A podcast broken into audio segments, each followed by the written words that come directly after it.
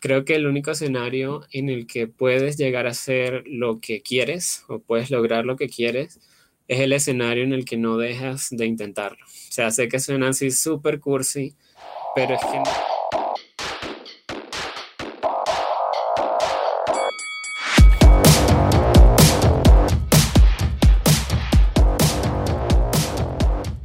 ¿qué tal? Yo soy el mestizo enmascarado y les doy la bienvenida a un episodio más del Cotorreo Creativo.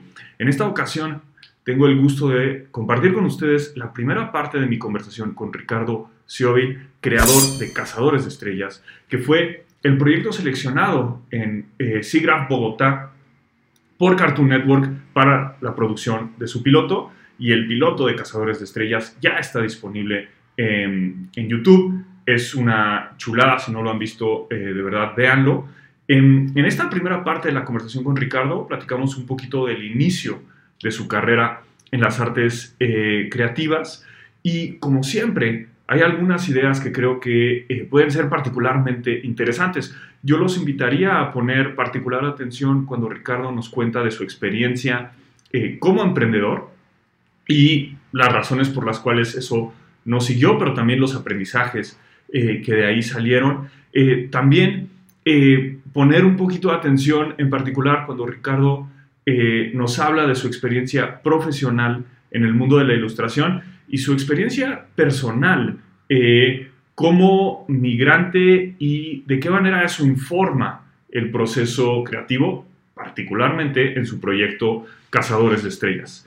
hay también, obviamente, otras ideas por ahí, pero yo les diría que esta es una conversación que resultó ser muy, muy inspiradora eh, y subrayaría en ese frente en particular cuando Ricardo nos habla un poquito de la experiencia de, voltear hacia atrás eh, pensando en todo el camino recorrido que lo llevó a, a donde está hoy y a lo que sigue.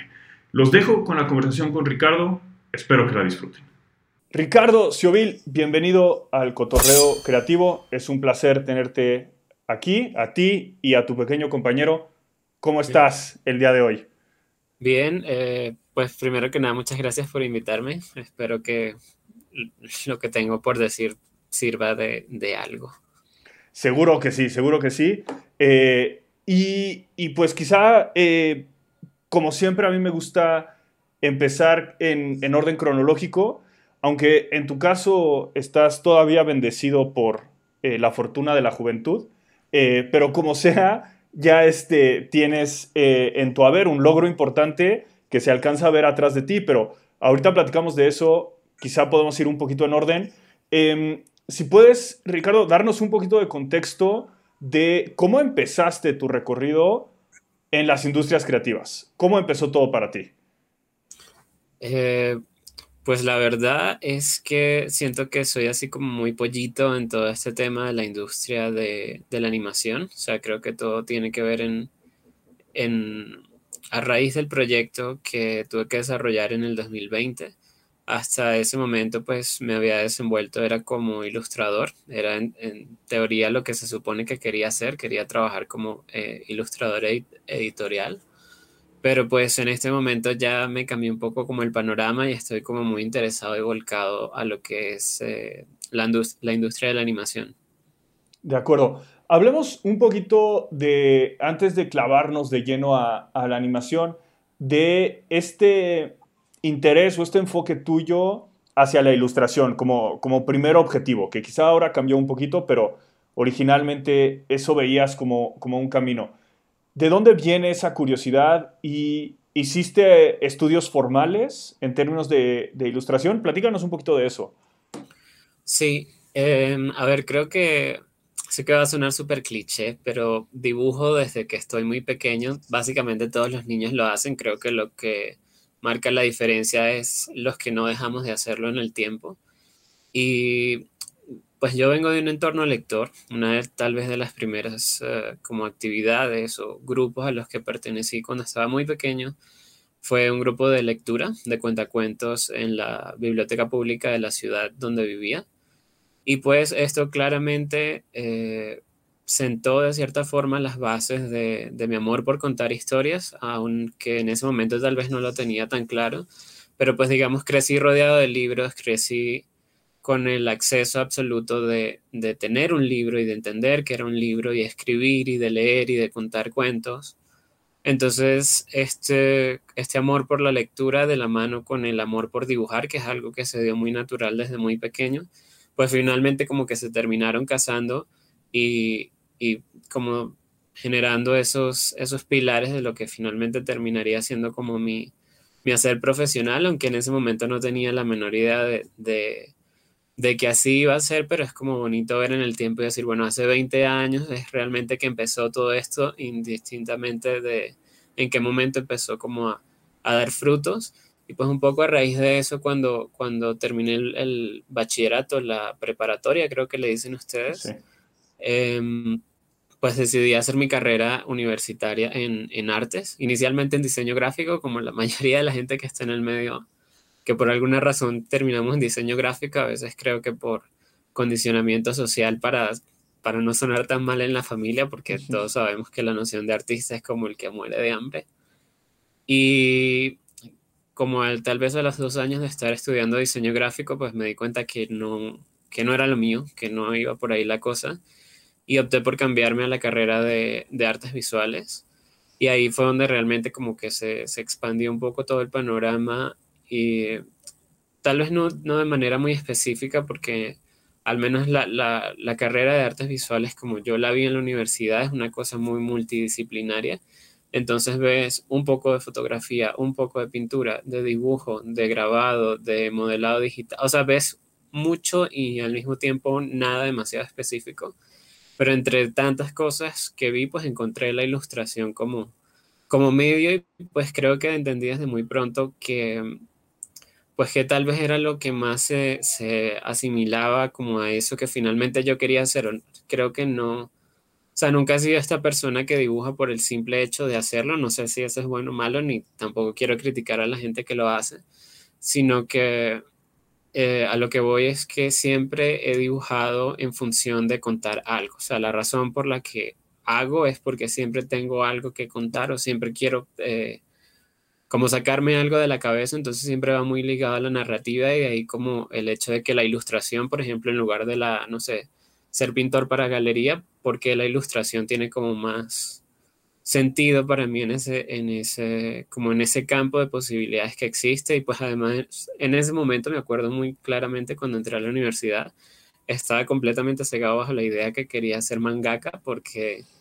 pues no sé, creo que mi generación viene de, crecer con la televisión sonando y muchísimo anime todo el día manteniéndolo a uno como ocupado o a los papás libres de uno, no sé bien cuál es la relación. Entonces tenía en un principio como esa idea de, que quería ser mangaka, tal vez, pero o sea, lo, que me doy cuenta es que siempre ha tenido que ver con el hecho de, narrar, o sea, siempre tiene que ver con el storytelling, el storytelling, lo que siempre eh, me llamó la atención. De acuerdo, de acuerdo. Eh, dijiste un, par de cosas que me parecen interesantes y, a las que me gustaría volver un poquito. Eh, dijiste, todos dibujamos cuando, cuando niños, cuando niñas, todos dibujábamos.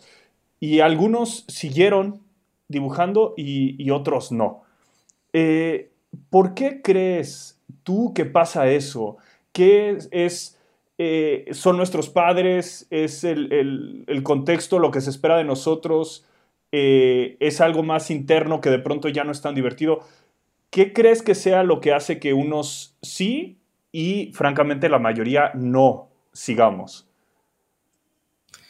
Eh, a ver, creo que te puedo responder con bases y por otro lado sin bases. Con bases porque dentro de la carrera eh, de hecho, tuve la oportunidad de hacer un, como una mini, informe de investigación respecto a el tema del dibujo en los niños, en esa edad donde todo el mundo dibuja, y por qué de hecho en algún momento llega como a su fin ese punto. Y tiene que ver en que cuando entras a la etapa de la adolescencia, ya cuando vas por los 10, 11, 12 años, también despierta, eh, es como el momento en el que tu contexto social y también internamente empiezan a hacer es como esta noción de la identidad, un poco de saber quién eres y también te empieza, por ende, a importar o a tener peso la opinión de, del entorno, que es algo que tal vez no pasa cuando estás muy pequeño y de ahí la razón de por qué cuando uno es niño es como tan desinhibido con lo que quieres hacer y simplemente haces todo con amor y sientes que todo es lo máximo, pero ya cuando empiezas a sentirte eh, como juzgado o, la sociedad empieza a tener como palabras sobre eso y a ti te empieza a importar, creo que condiciona mucho eh, el hecho de que realmente sientas que es por ahí o no lo tuyo. Y ya como quitando esa investigación de lado, a nivel personal, pues yo, como la mayoría del mundo de los creativos en esta industria, soy introvertido. Y pues me gusta creer que aprendí a dibujar o que seguí dibujando para poder contar lo que en palabras no puede nunca decir. Entonces creo que tiene que ver como con esa necesidad o como encontrar en el dibujo un medio a través del cual pudiera seguir como comunicando, comunicándome básicamente con, cualquier cosa que me pasara, ¿no? Y, encontré ahí como, como mi mundo. Yo realmente pasaba muchísimo tiempo dibujando, incluso recuerdo que ni siquiera sé para qué cumpleaños era, pero lo que quería que me regalaran era como una de estas resmas de papel y lápices. O sea, no pedí juguetes, no pedí como nada extraño, solo quería que me dieran mi propia resma de papel, porque hasta el momento solo como que le robaba el papel a mi papá y como que sentir esa independencia, no sé, para mí en ese momento representó como muchísimo. Entonces, para mí el dibujo siempre ha sido creo que una salida. No, no sé si un escape, porque la palabra escape me suena como un poco violenta tal vez, no, no creo que esté escapando, no quiero creer que estoy escapando de nada, simplemente creo que intento como conectarme con algo más que escapa de la, de la realidad o, del común, creo. Claro, claro, de acuerdo, tiene, tiene mucho sentido. Y, lo conecto un poquito también con lo que decías, ¿no? Eh, la televisión siempre estaba prendida y, es, es, un medio eminentemente eh, sí, audiovisual, pero, pero con un peso visual muy importante. Y, si hablas de, que tenías el sueño de ser mangaka, entiendo entonces que leías también eh, algo, de, algo de manga o no tanto. No tanto lectura, mm, supongo que depende un poco del contexto. Yo pues soy venezolano, vengo de Venezuela, vivía en una ciudad pequeña y el tema del manga como figura impresa, la verdad es que no, creo que no era algo tan normal, creo que tal vez en, capital hubiera sido como más normal encontrar ese. De hecho, las, veces, las pocas veces que viajé a la capital, encontré estas tiendas o estas papelerías así como gigantes donde llegaba todo este contenido que era una locura. Y de hecho alcancé a comprar como algunos libros sobre cómo aprender a dibujar para manga, pero nunca tuve como acceso a, al, al, manga de forma impresa, ni tampoco en ese, pues en ese momento estaba como muy pequeño para entender cómo funcionaba Amazon, ni siquiera sé si funcionaba Amazon en ese momento. Entonces, no tanto así.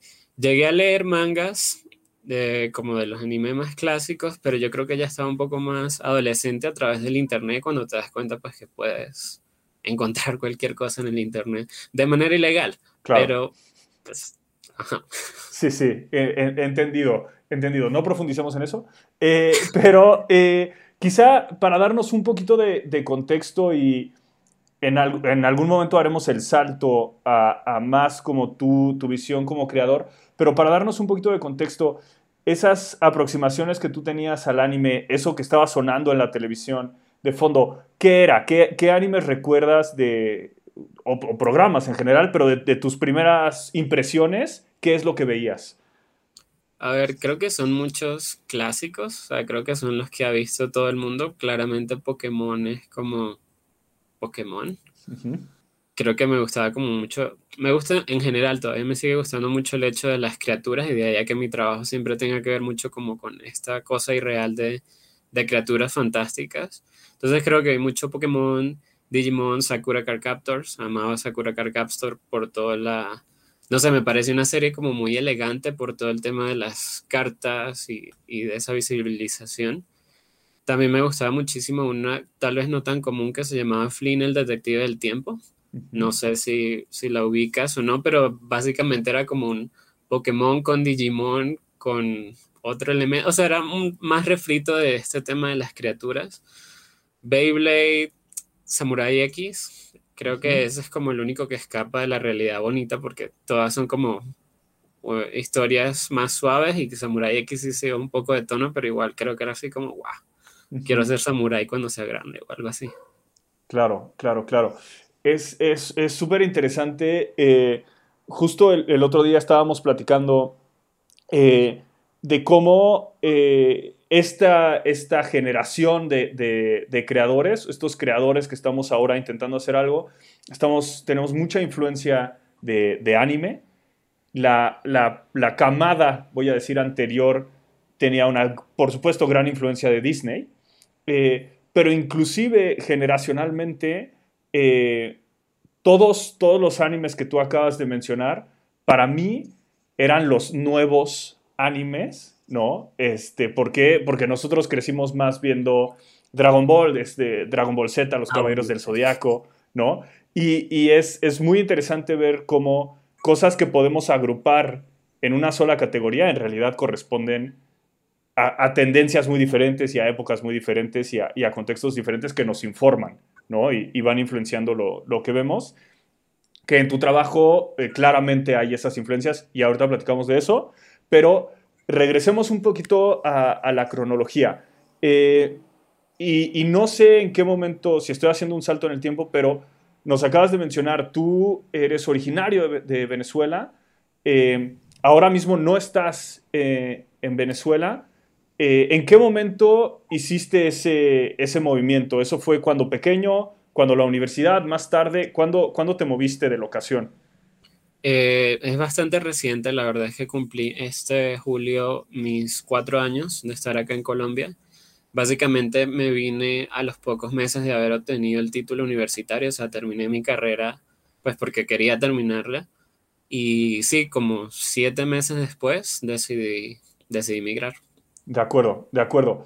Eh, y otra vez, quizá haciendo ahí un pequeño paréntesis, eh, ¿tú crees, tú sientes que la experiencia eh, del, del, reapatriado, no, del expatriado, sí, sí. sí este, tiene, tiene un impacto en tu trabajo, en tu manera de ver las cosas y, y por dónde lo verías si, si está ahí? Sí, pues no sé si estoy aquí entonces como haciendo un salto muy al presente porque eh, creo que la razón por la que decidí apostar por Cazadores de Estrellas como el proyecto para presentar a Cartoon Network viene del momento en el que decidí migrar. Fue una experiencia que me hizo como conectar con esta historia que tenía empolvada un par de años y no sé, me encontré en ese momento como en la misma, en la misma razón o, la misma motivación del personaje protagónico y creo que de ahí como que fue, fue la razón de por qué volvió a, convertirse como en la historia fuerte que tenía en ese momento. Claro, claro, claro. De acuerdo, tiene, tiene mucho sentido. Y, y sí quisiera volver a eso, pero qué bueno que, puntualizamos un poquito la, trayectoria en el tiempo. Volvamos un poco a, a la discusión cronológica. En la universidad, eh, te diste cuenta que diseño gráfico no era, te moviste más a, artes y ahí encontraste en la ilustración eh, algo particular que, te llamaba, sobre todo en este aspecto narrativo.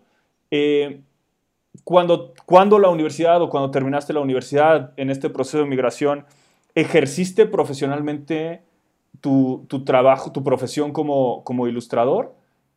platícanos un poquito de, de cómo fue eso, si fue el caso. Sí, eh, creo que la universidad, creo que tal vez lo, lo, chévere que tiene la universidad es que te abre como el mundo a muchas posibilidades y tú empiezas a tener experiencias de todo tipo que finalmente a veces siento que te condicionan un poco más de lo que a veces puede llegar a ser la misma eh, educación institucional. Creo que tiene que ver precisamente como con la gente que conoces y el contexto de esa gente que a veces no sé, te, abre como puertas por algún otro lado. Irónicamente, mi primer trabajo profesional pagado fue como eh, in-betweener. Ok. Eh, yo no tenía relación con la animación, solo sabía dibujar. Y un compañero que estaba trabajando en un estudio de animación, pues conocía mi trabajo y esto era un proyecto sobre animación de, de animales, animales humanizados, que pues básicamente es lo que yo hago.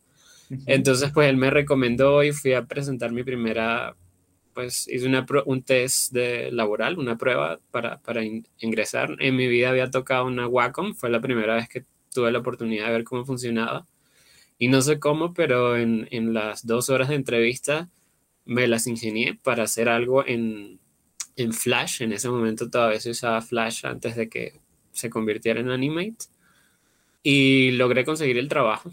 Y estuve haciendo in-betweens Sí, era como algo entre in-betweens y a veces como interpolaciones de, de los dibujos. Y ese fue como mi primer trabajo. Entonces no fue realmente como ilustrador. En paralelo tuve como mi propio emprendimiento de, de tejido. Todas estas figuritas pues las hago yo. Entonces en ese momento fue como, no sé, se dio y se me dio muy bien. Entonces estuve ahí como manejando un negocio de, de peluches tejidos. Y creo que de hecho, como empezar a laborar como ilustrador se tardó un poquito más cuando ya estaba como en los últimos años de la carrera, porque de ese trabajo de animación pasé a otro trabajo de animación por recomendación. Y un poco por la experiencia de haber trabajado en animación, quise hacer mis eh, prácticas o pasantías, no sé cómo le dicen ustedes. Sí, sí, prácticas. Eso. Eh, en animación, pudiéndolo hacer en otras, decidí hacerlo en animación y la verdad es que fueron como las mejores prácticas del mundo.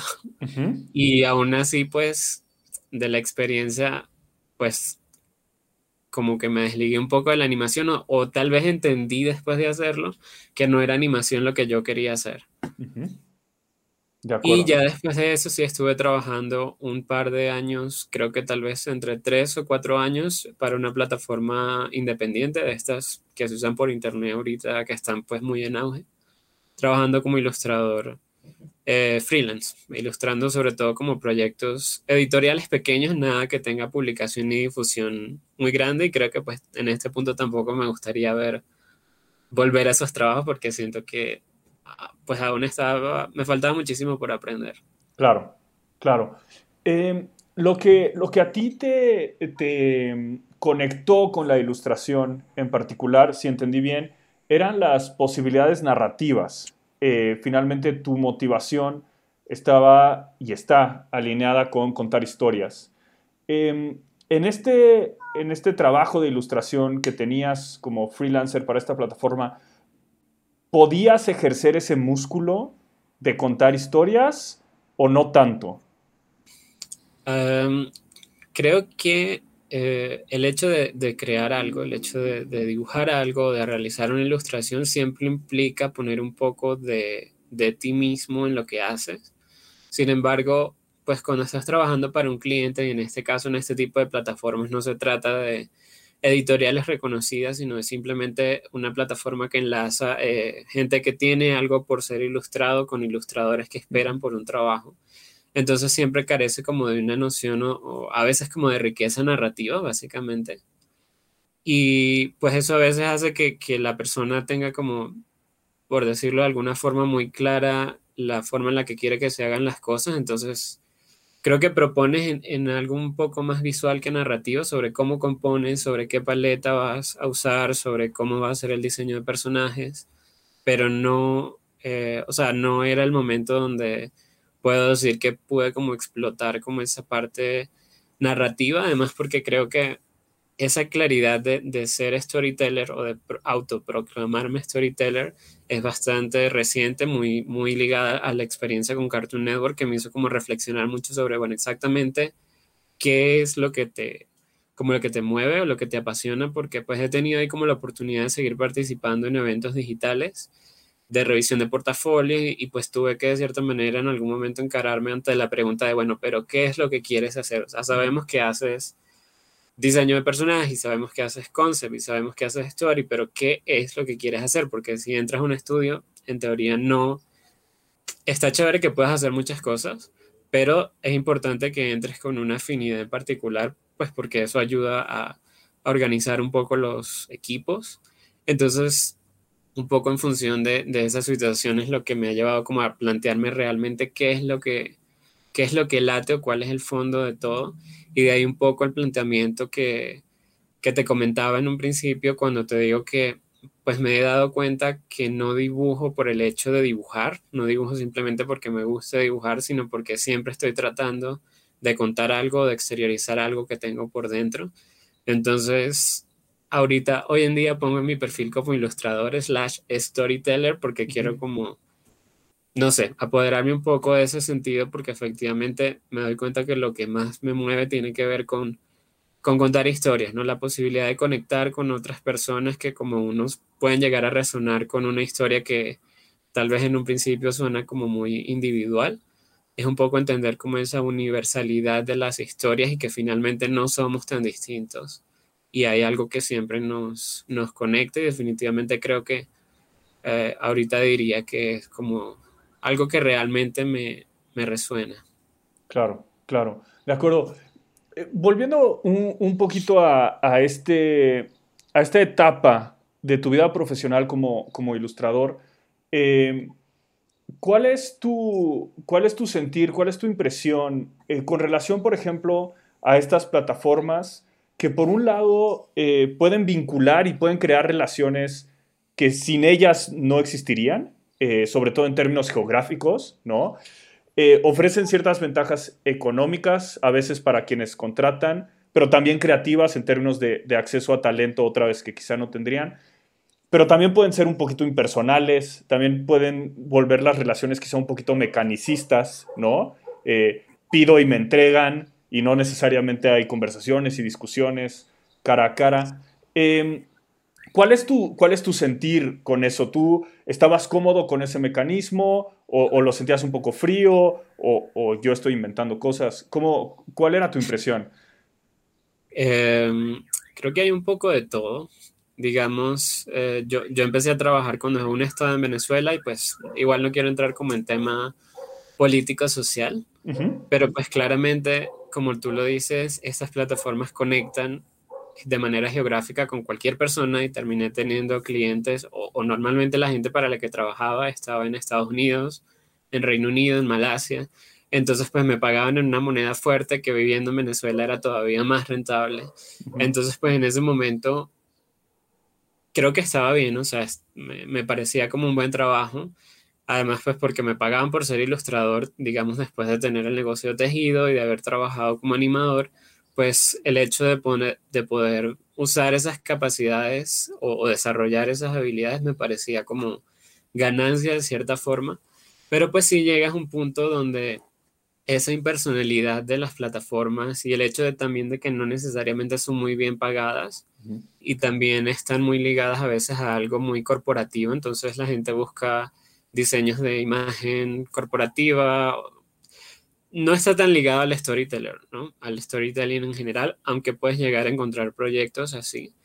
Creo que como experiencia es vale la pena porque creo que cualquier experiencia laboral siempre te hace crecer de una o de otra manera. Y digamos, yo cuando empecé en la plataforma, no sé, me ofrecían una moneda y yo decía, sí, voy a hacer un libro de 50 páginas en dos días por una moneda. Y pues ya trabajando un poco más eh, en el tiempo, empiezas a valorar tu trabajo, a respetar tu tiempo, a entender cómo son tus procesos. Entonces, si tal vez económicamente no era eh, como la mayor ganancia, estás teniendo ganancias por otro lado como de, a nivel de crecimiento profesional. Pero pues creo que eventualmente eh, para poder avanzar, creo que tenía que salir como de esas plataformas, ¿no? De acuerdo. Entonces creo que creo que traté de usarlo lo mejor que pude en el tiempo que estuve y, y sí, como aprender a, creo yo, que a valorar mi trabajo un poquito más porque a veces es bastante difícil. Claro, seguro, seguro. De acuerdo. Oye, y platicamos tantito de, tu emprendimiento. Eh, de, creo, a mí me, sería interesante desde ambos lados. ¿Qué, ¿Qué fue lo que disfrutaste, no disfrutaste, lo que quizás salió mal o bien de, de tú tener un negocio, de tú tomar ciertas decisiones de qué comercializar, cómo comercializarlo? Y, quizá también desde el lado creativo, porque finalmente es una experiencia creativa la de diseñar estos personajes y hacerlos y el, proceso mismo, ¿no? Pero si quieres empecemos por, por lo primero, platícanos un poquito, ¿por qué decidiste hacer, hacer esto como negocio y, y qué salió bien, qué salió mal, qué aprendiste de eso? Ok. ¿Por qué decidí hacerlo negocio? No lo sé. Creo que en el momento en el que es una posibilidad monetizable, pues, ¿por qué no? Eh, empecé a hacerlo, creo que por la misma razón que empezaba a hacer cualquier otra cosa, y era sencillamente por el hecho de, tengo una habilidad manual muy eh, natural en, en, cualquier disciplina, o sea, antes de eso, cuando estaba aún más pequeño en el colegio, vendía figuritas de plastilina y así sucesivamente, y he trabajado en cerámica y en torno, entonces siempre había como una afinidad por, por el, el, no sé, la destreza manual, y aprendí a tejer por una amiga, una amiga de la universidad que hacía gorritos, y ella fue la primera persona que, más que enseñarme, me introdujo porque me regaló mi primera aguja y mi primer eh, manojo de lana. Y ya de ahí en adelante, pues fue como internet y ponerse a ensayo, error, ensayo, error. Y creo que en el momento en el que hice mi primera bolita, porque fue lo primero que hice, como que te... O sea, creo que la, la posibilidad de convertir en, en, tres dimensiones estas cosas que haces en dos dimensiones de manera independiente me parecía así como... Creo que eso fue lo que me voló la cabeza, ¿no? O sea, fue como, bueno, puedo dibujarlo, pero además lo puedo hacer eh, tangible, ¿no? Y pues empecé haciéndolo para mí, o sea, empecé haciendo tal vez un Totoro, o sea, ni siquiera estaba tratando de incursionar en mi propio lenguaje, sino fue como, bueno, quiero un Totoro y lo voy a hacer. Y pues ya luego que haces un Totoro, la gente lo ve y pues pasa lo normal de siempre, a la gente le encanta y dice, yo quiero uno, entonces dice, bueno, yo te lo hago y te lo cobro.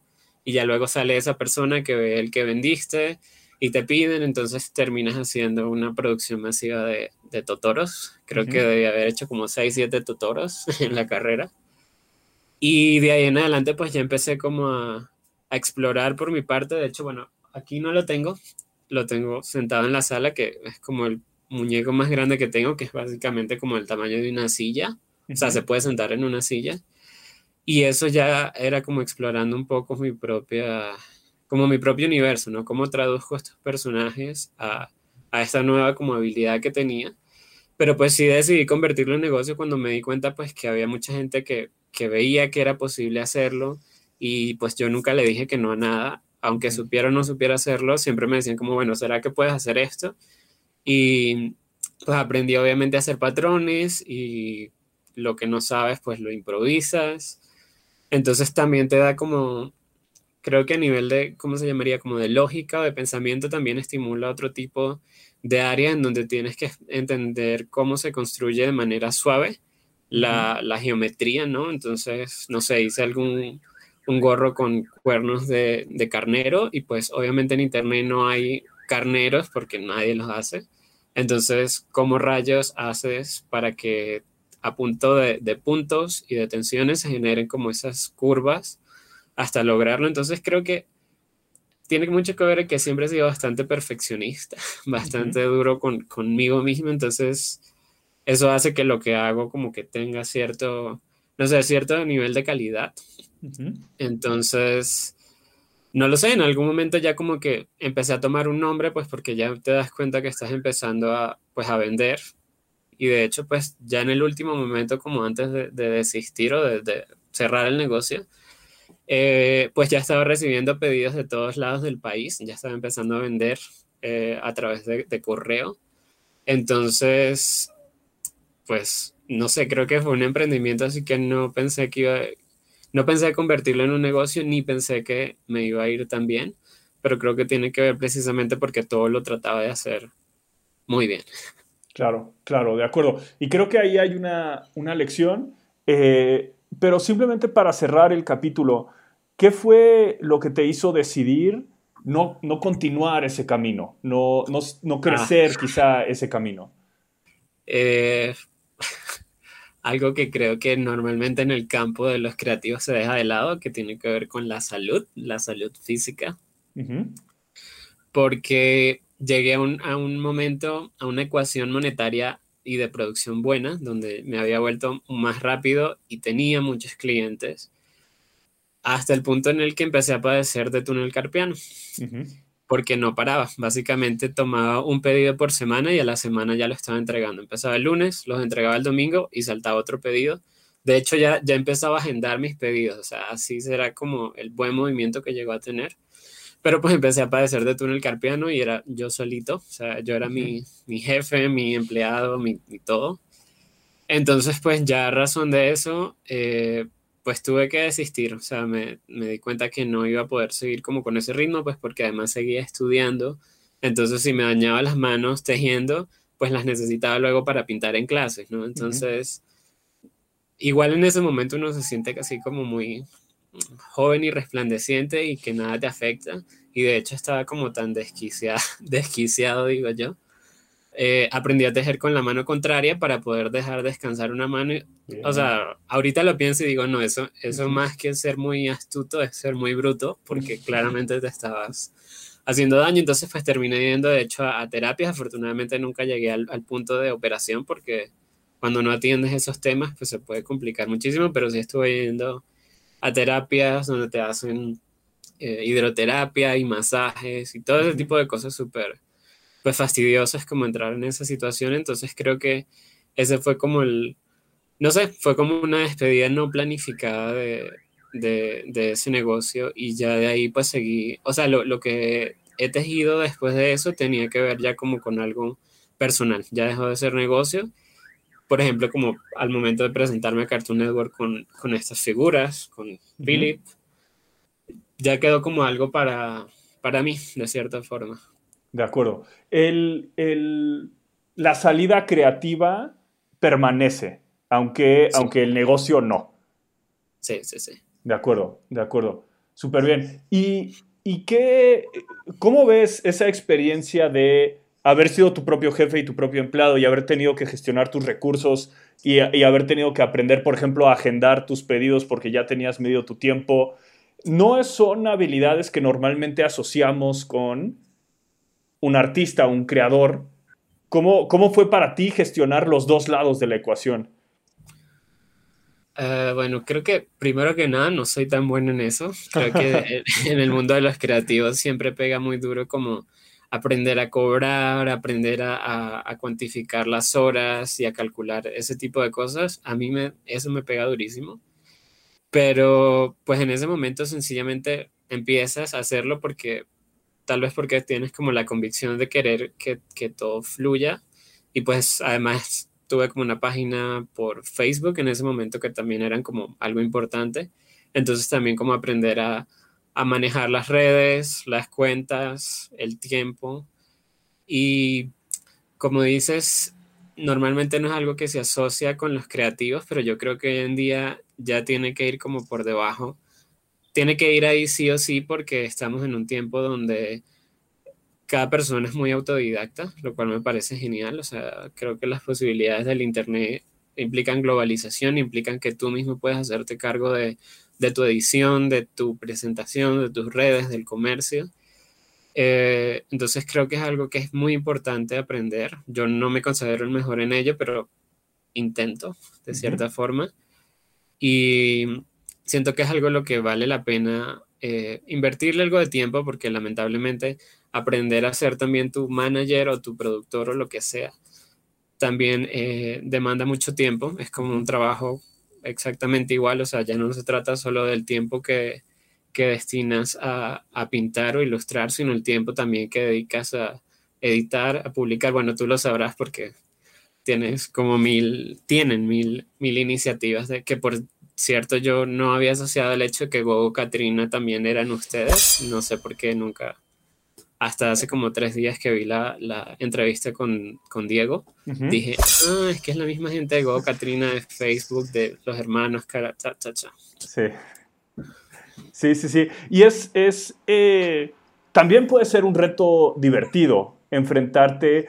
Me llamó mucho la atención que hablabas de cómo, bueno, como ilustrador de pronto entender la tridimensionalidad, pero además usaste la palabra suave, porque claro, no es, no es lo mismo trabajar con materiales rígidos que con materiales suaves, ¿no? Y de pronto hablaste de, tensión, que yo jamás había pensado que por supuesto es, es un elemento crítico cuando, estás diseñando algo en estos materiales. Esos retos que son interesantes y son estimulantes, bueno, pues también administrar tu contabilidad o, entender cómo funciona un, proceso de cobro o un proceso de agenda, es otro reto que puedes aproximar de forma creativa. Creativa es otra parte de tu cerebro que se estimula.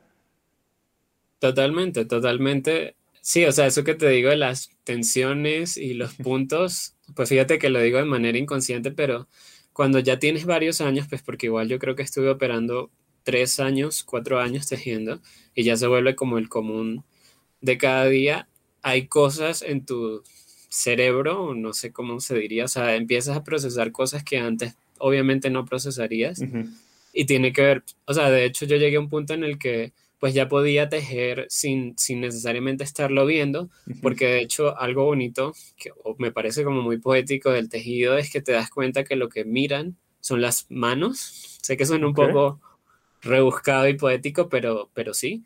Sea, eh, llega un punto donde son los dedos y las tensiones que se dan entre los hilos y la mano y las agujas lo que te dice que estás poniendo un punto donde debe ir o que acabas de poner un punto mal o que lo acabas de poner muy flojo o muy duro y lo haces únicamente a través de los dedos, lo cual me parecía como una cosa así súper, no sé, como muy de, de película, ¿no? Como alguna especie de sensibilidad extraña no sé, debe ser algo como lo que pasa con las arañas que, sabes, tienen como la telaraña y sienten a través de una mínima tensión en la tela que hay algo. Entonces, o sea, siempre, estás ganando algo, ¿no? Siempre hay algo que se está estimulando y que aprendes que no sé si se pueda servir o, manifestar en otro campo, pero, pero es bastante interesante. Está, está buenísimo. Nunca, había, nunca lo había pensado en esos términos. Y em, me hiciste pensar en un, en un par de ideas. Eh, primero una muy personal, eh, que, que, ahora empieza a cobrar un poquito de sentido para mí, pero eh, hace algunos meses mis hermanos me señalaban que en algunas reuniones, cuando estábamos planeando, yo hablaba sin verlos. Yo hablaba con ellos, pero volteando a otro lado. Y, y lo que yo empecé un poquito a intentar descifrar y, ahora que te escucho creo que lo conecto, es que eh, para mí verlo se vuelve una distracción. O sea, el órgano que está funcionando es, el oído y necesito que ese esté ahí y, mis demás sentidos necesitan estar en otra cosa. Y de pronto lo asocio con lo que estás diciendo de, ver con los dedos y, ver con las manos, porque ese es el sentido que está activo en el momento y, y lo necesitas tener enfocado. Y eso me parece súper interesante ¿Por qué? Porque rara vez pensamos en esos términos, ¿no? En, darle a cada uno de nuestros sentidos su, espacio y su énfasis. Em, eso, eso me gusta muchísimo, eso me, lo voy a anotar. Eh, y la otra cosa que me hiciste pensar, que no sé si sea cierta, que leí hace muchos años y que asumí como cierta y, ahora ya la considero verdad, pero eh, en algún momento se hizo un experimento en el cual se mapearon las conexiones neuronales de una persona eh, haciendo matemáticas. Y después a esta persona le, dieron clases de piano y se mapearon las conexiones neuronales que hacía mientras aprendía a tocar el piano. Y cuando regresaba a hacer ejercicios de matemáticas y volvían a, a mapear esas conexiones, se dieron cuenta que usaba ahora conexiones que desarrolló tocando el piano. O sea, haciendo matemáticas, usaba las conexiones que desarrolló con la música. Eh, y a mí eso, si es cierto, me parece fascinante, ¿no? Y, es un argumento más para intentar aprender lo más posible y entender lo más posible, porque aunque eso que tú hiciste para administrar tu negocio no lo parezca, probablemente te ayudó después a resolver problemas creativos y, de fabricación y demás. Mm, súper interesante lo del, la matemática. Sí, no sé, creo que es bastante interesante en general el tema de las conexiones y de la sensibilidad y de los sentidos. Yo, por ejemplo, como te comentaba, pues también tuve en alguna oportunidad, eh, estuve en clases de, cerámica en torno, así como en la película de Ghost. Eh, y también, a veces incluso más que lo que lograba hacer, porque creo que mis jarrones siempre quedaron bastante feos. Quizás lo que más me, me descrestaba tenía que ver un poco como con el acto de hacerlo y todo ese sentido de la sensibilidad, porque eh, si nunca has hecho cerámica en torno, también termina siendo una conexión así como neurocerebral sensitiva muy particular, en donde no son exactamente los ojos que normalmente están asociados como a, a que son los que controlan y coordinan lo que pasa, tiene que ver muchísimo con la respiración. Es un proceso casi como terapéutico. Y de hecho, pues nuestro profesor nos decía que eh, cuando tú vas a hacer cerámica en torno en un eh, estado de ánimo que no es el apropiado, la cerámica nunca va a subir porque transmites esa inestabilidad a través de la vibración de las manos, que son los dedos que entran en contacto con la cerámica y nunca se levanta la pieza. Y, ah, y, pues tuve además la oportunidad, la bonita oportunidad de ir un día de muy mal humor a la clase y darme cuenta como efectivamente no valía la pena ir a clase si no estabas como conectado con esa con el estado que tenías que tener para poder hacer cerámica. Entonces, como que esas conexiones sensitivas siempre me, me gustan muchísimo. Está buenísimo, está súper interesante. Em, de acuerdo, volvamos, volvamos un poquito a nuestro recorrido cronológico. Eh, estuviste trabajando eh, como ilustrador. Eh, bueno, no, perdón, estuviste trabajando como ilustrador, terminaste la universidad, tuviste ese par de trabajos en animación, un poquito porque ahí estaban, no tanto buscándolos. ¿Qué pasó después? Después de esos dos trabajos en animación, antes de, Cartoon, ¿qué estabas haciendo profesionalmente? Sí, eh, pues a ver, fue, no sé, a veces la vida opera de maneras muy extrañas, porque como te digo, pues yo desistí de ser diseñador gráfico, desistí de continuar mi, mi formación en diseño gráfico para optar por artes, y cuando migré conseguí una oportunidad aquí en Colombia eh, como diseñador gráfico. Entonces, por varios años estuve haciendo de diseñador gráfico, entonces es como, bueno, son conexiones extrañas. Y si bien creo que lo, lo hice lo mejor que pude, porque siento que igual donde sea que te pares, pues tienes que hacer las cosas de la mejor manera, creo que lo hice bastante bien.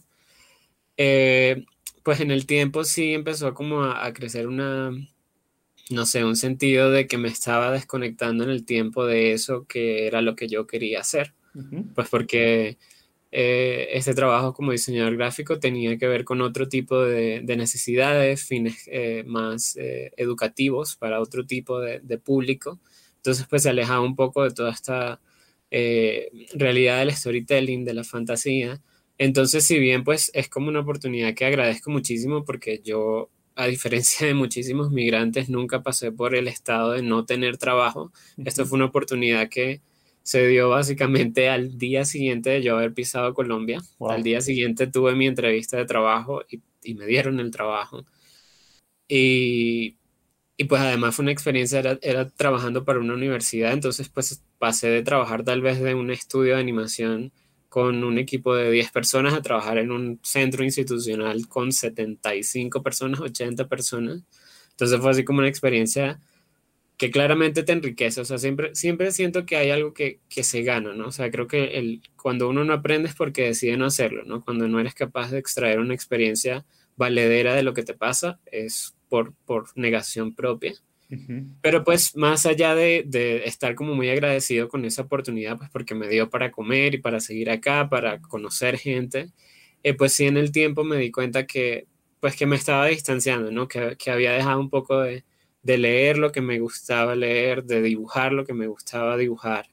Entonces como que empiezas a, a relucir ese, no sé, esa piquiña que tenemos los creativos donde nos empieza a afectar emocionalmente el hecho de distanciarnos de finalmente nuestro, no sé, nuestro trabajo, nuestro lenguaje, nuestra esencia, no sé cómo llamarlo, pero eso que finalmente es lo que a uno lo mueve eh, por dentro. De acuerdo. Y, entonces, a partir de ese, de ese malestar, ¿no? Producto de, haberte separado un poco de, de tus inquietudes personales, eh, regresaste a, crear, ahí coincidió con, con Cartoon, ¿Cómo, ¿cómo se conectan esos dos momentos? Sí, ahí coincidió con Cartoon, o sea, literalmente pues yo estaba en ese trabajo cuando una mañana salió por Facebook un comunicado de radio de acá, de una emisora de radio de acá, donde si no estoy mal, porque ya no recuerdo quién era el que hablaba, tal vez era Jaime Jiménez, director de contenidos de, de Cartoon, donde anunciaba que Cartoon Network iba a venir a Colombia en busca de, de proyectos. Entonces, no lo sé, o sea, fue, fue algo así medio, medio raro porque fue como este llamado o esta oportunidad que tan pronto la escuché, supe que, que por ahí era, ¿no? O sea, sin cero garantía, nunca había tenido una experiencia parecida a tratar de poner un proyecto de animación escrito, de presentar una Biblia del pitch, de hacer un pitch. Nunca había hecho nada parecido a eso, pero en ese momento el nombre de Cazadores de Estrellas volvió así como, básicamente como un disparo de manera inmediata y supe que era el proyecto que tenía que, que presentar. Entonces, pues es como, no sé, supongo que escuché un poco ese, ese llamado sin justificación, solo, o sea, pude haber, pude haber leído las, como las bases de la convocatoria, pude haber inventado una historia para presentar y aún así, en el momento en el que escuché el llamado, la palabra, bueno, la frase cazadores de estrellas estuvo así como súper presente y ahí, y ahí se quedó y lo logró. Está súper bien. Eh, dime algo, em, entraste a este, estos eh, trabajos que tuviste de animación como, como cleanup artist, interpolador en un primer momento sin tener experiencia, eh, te lanzaste en, tu emprendimiento de, personajes ahí de, de peluche sin, sin necesariamente tener una noción como, como emprendedor o, o, del trabajo en sí, te lanzaste a presentar, a pichar sin haberlo hecho antes o sin, sin demasiado contexto. ¿Qué tan importante es para ti en tu historia personal y, y en general aventarse sin saber, aventarse sin experiencia?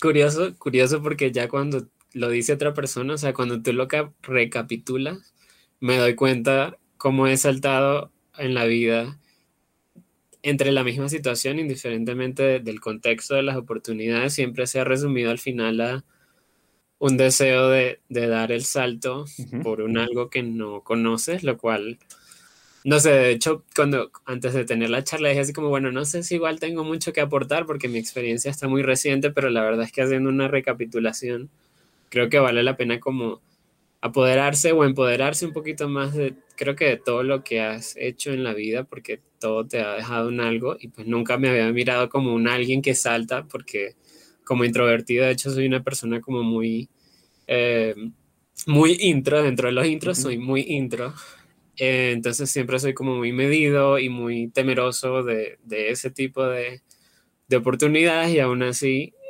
curiosamente, es lo que he hecho al, parecer a lo largo de, de, la vida y creo que tal vez es una experiencia, o sea, creo que aún me falta hacerlo muchas más veces antes de poder hacer como concientización de, de lo importante que es, pues porque como te digo, hasta que no lo dijiste tú, no me di cuenta que ha sido mi realidad los últimos muchos años.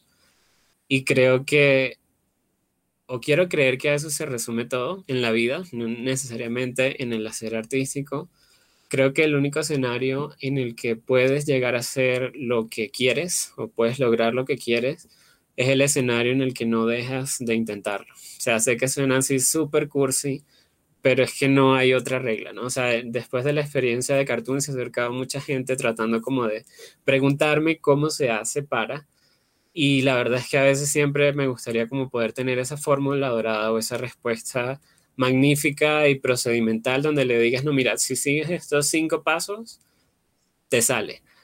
Pero finalmente se resume un hecho de, de, hacerlo, ¿no? O sea, finalmente creo que ahí es como donde está toda la gracia, ¿no? Es esa convicción que evita que en el tiempo desfallezcas, es esa convicción de seguirlo intentando, que sabemos de, de garantía que es complicado, recuerdo, viene a mi mente eh, una, una, entrevista que escuché de Rebecca Sugar, la de Steven Universe, y ella tenía un planteamiento bastante parecido como eso que, que te digo, ¿no? Me decía, el, el bueno, lo voy a traducir básicamente así, el problema no es fallar, el problema es cuando dejas de intentarlo, ¿no? O sea, finalmente la vida no se traduce en cuántas veces te caes, sino todas las veces que te levantas después de caerte.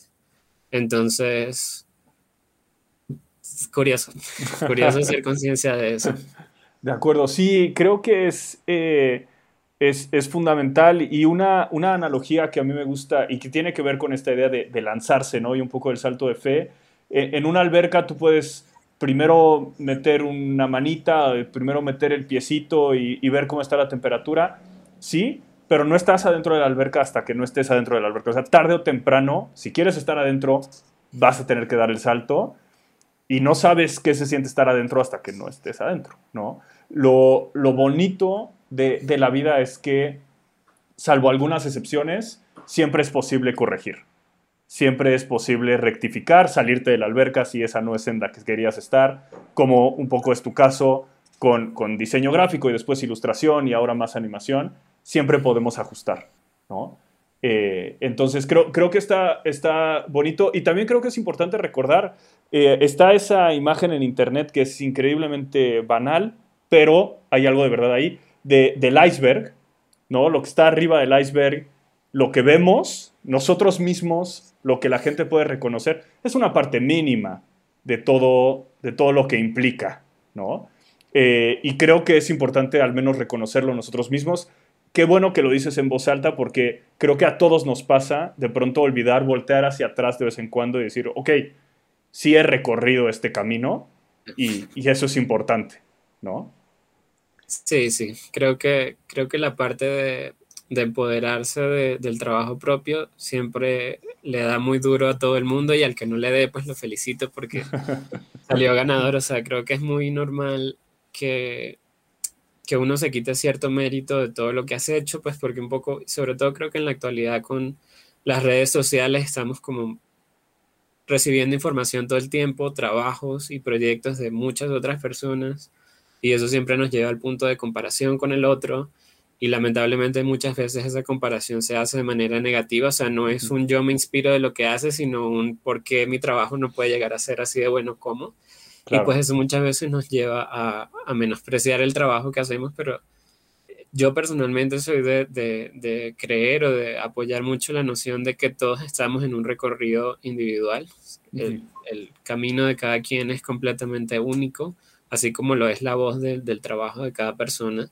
Y creo que aprender a, respetarlo o al menos estar en paz con, el, con ese recorrido personal creo que es muy valioso, además de trabajos. O sea, no, no digo que mañana te tengas que levantar diciendo, ah, qué grande soy, qué bello es mi trabajo. Pero creo que es algo que vale la pena a veces hacer como hincapié, como, bueno, sé que siempre quieres subir, porque, y además me parece genial que uno como creador siempre quiera estar mejorando, siempre quieres que tu próxima hora sea mejor que la anterior. Qué bueno que sea así, porque si no estarías como estancado y al, o sea, que, que bobo sería si a los 25 años dijeras, no, pues este ya es mi trabajo y esta es mi, mi obra definitiva y pues ya, ya que, pues para qué haces más si ya encontraste como el final, ¿no? Pero sí creo que en el proceso como aprender que pues que lo estás intentando, ¿no? A mí me, me, gusta como pensar o algo, algo que trato de aplicar. A mí me encanta dar mensajes eh, positivos, rara vez los compro yo mismo, pero me encanta profesar. Y es un poco la noción de, a ver, ¿cómo lo diría?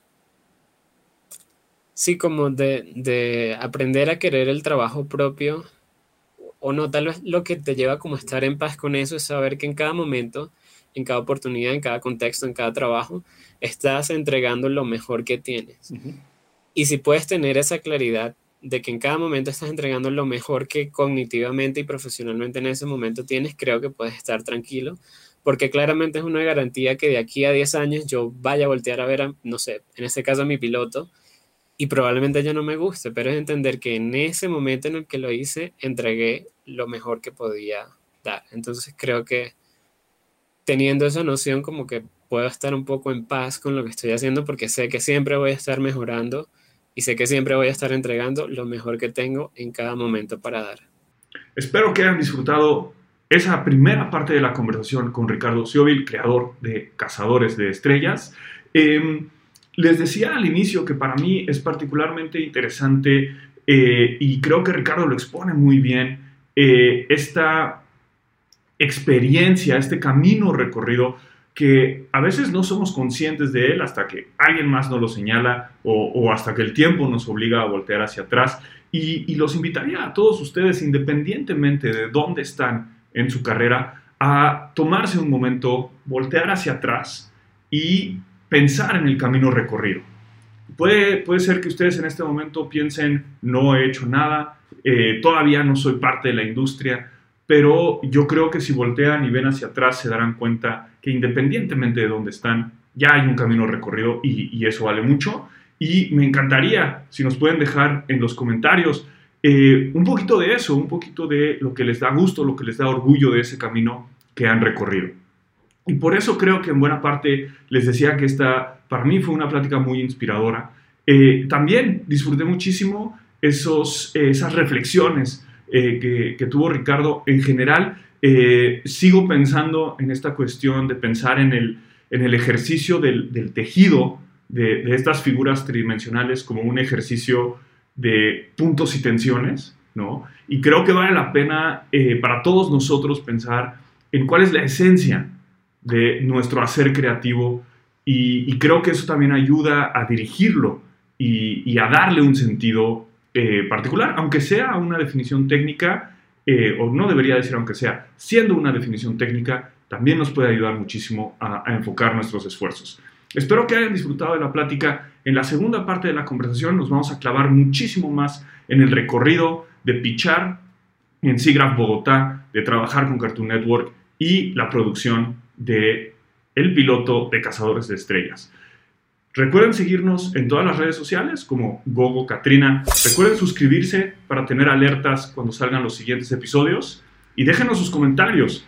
Háblenos del camino que ustedes han recorrido y, ¿por qué no?, de lo que sigue para ustedes. Yo fui el mestizo enmascarado. Muchas gracias.